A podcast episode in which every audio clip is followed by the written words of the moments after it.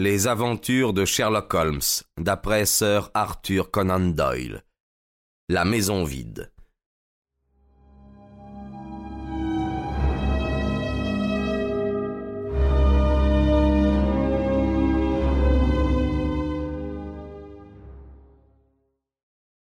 Je suis heureux de m'allonger, Watson.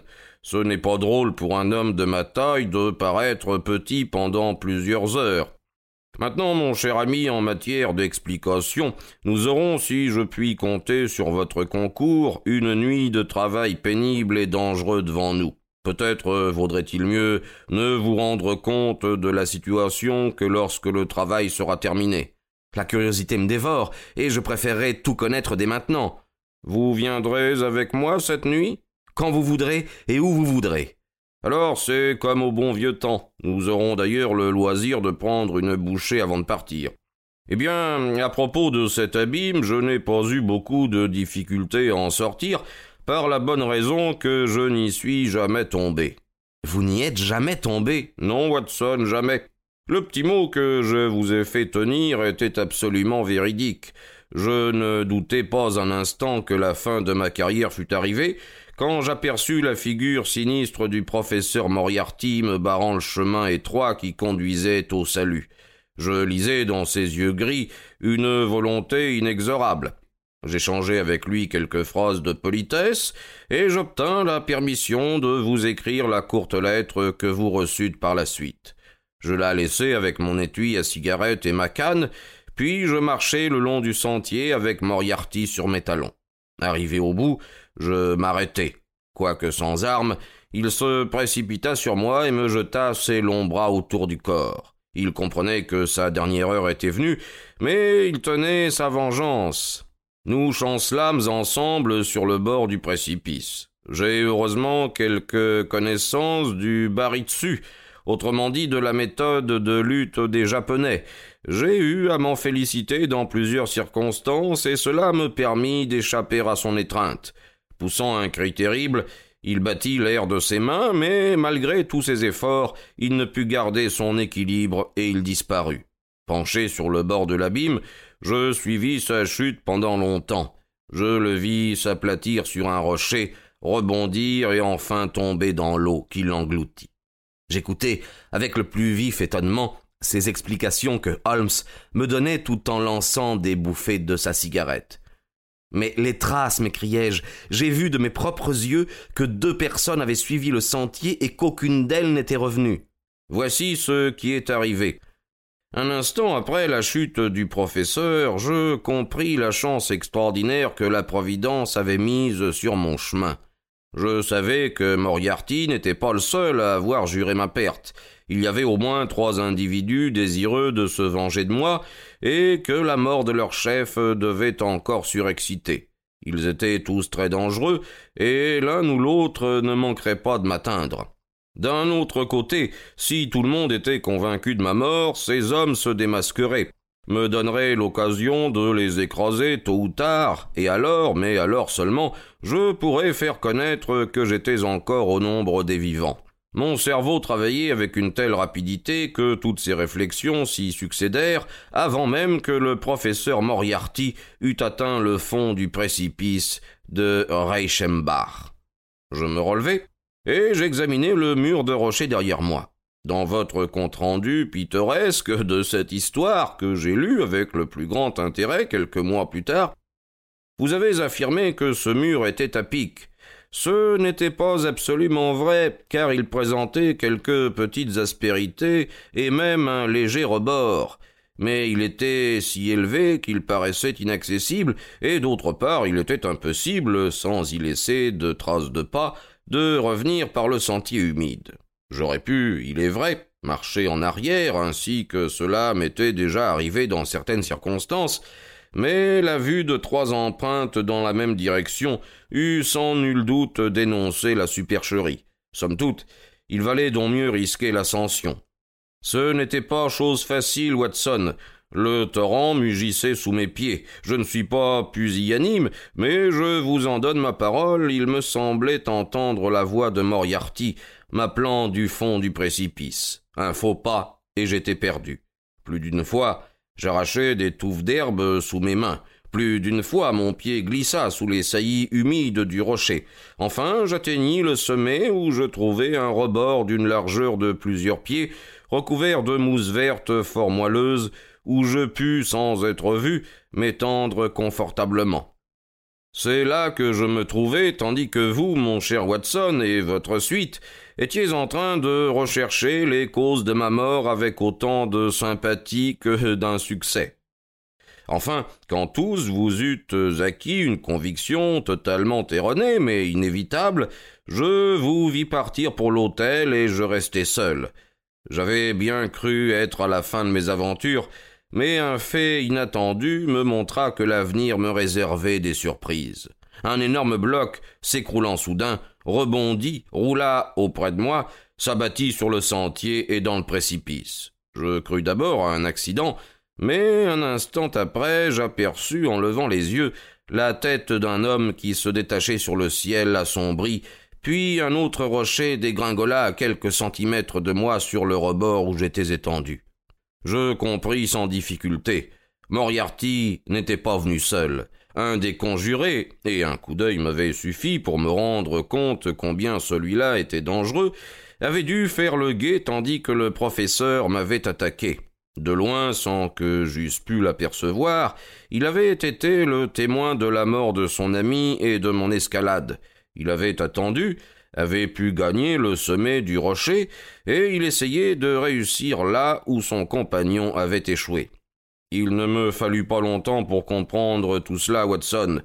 Je ne tardais pas à revoir ce visage grimaçant qui me guettait du haut de ce rocher, et je compris qu'une nouvelle pierre allait bientôt tomber. Je redescendis aussi vite que je pus sur le sentier. Je n'aurais jamais pu le faire de sang-froid, je crois. C'était cent fois plus difficile que de monter, mais je n'eus pas le temps de songer au danger, car un autre bloc me frôla, tandis que je me tenais suspendu par les mains au rebord. À moitié chemin, je glissai, et enfin, grâce à Dieu, tout sanglant et blessé, je me retrouvai sur le sentier. Je pris mes jambes à mon cou, et je fis dix miles dans les montagnes en pleine nuit. Une semaine plus tard, je me trouvai à Florence avec la conviction que personne au monde ne savait ce que j'étais devenu.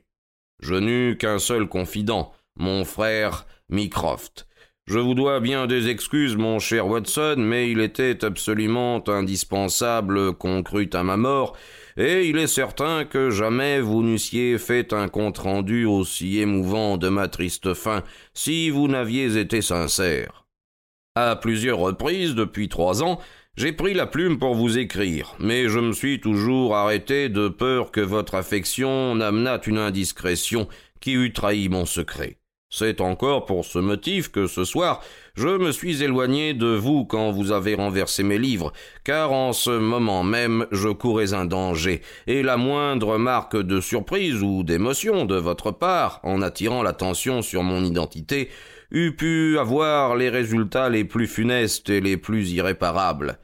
Quant à Mycroft, j'étais bien dans l'obligation de me confier à lui, afin qu'il pût m'envoyer l'argent dont j'avais besoin.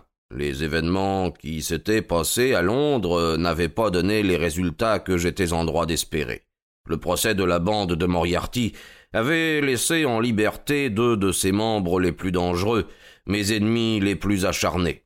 Je voyageai donc pendant deux ans dans le Tibet et eus le plaisir de visiter Lhasa et de passer quelques jours chez le grand lama. Vous avez peut-être lu le récit des explorations remarquables d'un Norvégien du nom de Ligerson. Certainement, il ne vous est jamais venu à la pensée que vous lisiez les nouvelles de votre ami. Je traversai ensuite la Perse, m'arrêtai à la Mecque, je fis au calife de Khartoum une courte et intéressante visite dont je communiquai le résultat au Foreign Office. Je revins par la France, où je passai quelques mois à faire des recherches sur les dérivés du coaltar, et je dirigeai un laboratoire à Montpellier dans le midi de la France. Ayant terminé mes études à ma plus grande satisfaction, et apprenant qu'il n'y avait plus à Londres qu'un seul de mes ennemis, j'avais l'intention d'y rentrer quand la nouvelle de l'étrange mystère de Park Lane me fit hâter mon départ.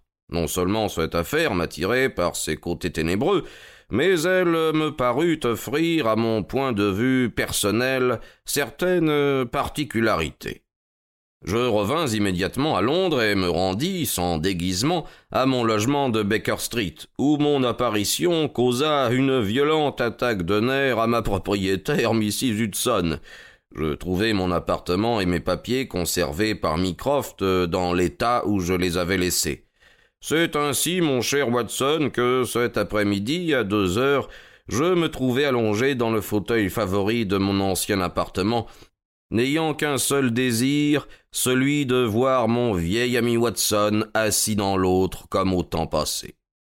Tel fut le roman étonnant qui me fut raconté ce soir d'avril, roman auquel je n'aurais pu ajouter foi s'il n'eût été confirmé par la vue de cette taille grande et mince, de cette physionomie intelligente et vive que j'avais cru ne jamais revoir. Il avait appris sans doute la perte douloureuse que j'avais éprouvée, et sa sympathie se manifestait plus dans ses manières que dans ses paroles. Le travail, ajouta-t-il, voyez-vous, mon cher ami, est le meilleur antidote de la douleur, et cette nuit j'ai du travail pour nous deux. Si le succès nous favorise, il justifiera lui seul ma présence sur cette terre. Je le priai en vain de me parler plus clairement. Vous entendrez et vous verrez assez avant demain matin, répondit-il. Nous avons trois années du passé à nous raconter. Que cela vous suffise jusqu'à neuf heures et demie, heure à laquelle il faudra nous mettre en route vers la maison vide. Je fus bientôt, comme au bon vieux temps, assis à côté de lui dans un hansom, mon revolver dans ma poche et au cœur le frisson de l'aventure. Holmes était froid, sévère et silencieux. Comme les rayons des becs de gaz éclairaient ses traits austères, je vis son front soucieux, ses lèvres minces serrées. Je ne savais pas quelle était la bête sauvage que nous allions chasser dans la jungle noire du Londres criminel, mais j'étais bien convaincu, en voyant l'attitude de ce grand veneur, que l'expédition était très périlleuse, tandis que le sourire sardonique qui parfois éclairait sa figure sombre me faisait comprendre le danger couru par celui que nous allions traquer. Je croyais que nous nous dirigions vers Baker Street, mais Holmes fit arrêter le cab au coin de Cavendish Square. Je remarquai qu'en descendant, il jeta un regard scrutateur à droite et à gauche, et qu'à chaque coin de rue, il prit grand soin de s'assurer que nous n'étions pas suivis. Notre itinéraire était vraiment singulier.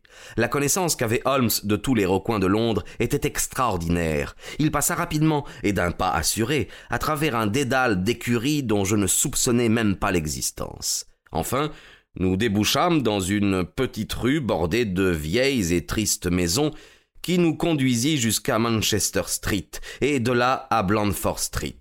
Là, il tourna vivement dans une ruelle, poussa une barrière en bois, et nous nous trouvâmes dans une cour déserte. Il ouvrit ensuite avec une clé la porte de service d'une maison qu'il referma derrière nous.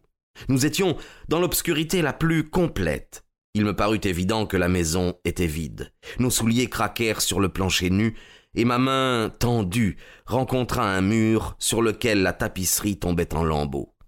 Les doigts osseux et glacés de Holmes me saisirent par le poignet, et je me sentis conduire à travers un long vestibule jusqu'au moment où j'aperçus enfin les vitres poussiéreuses au-dessus de la porte donnant sur la rue.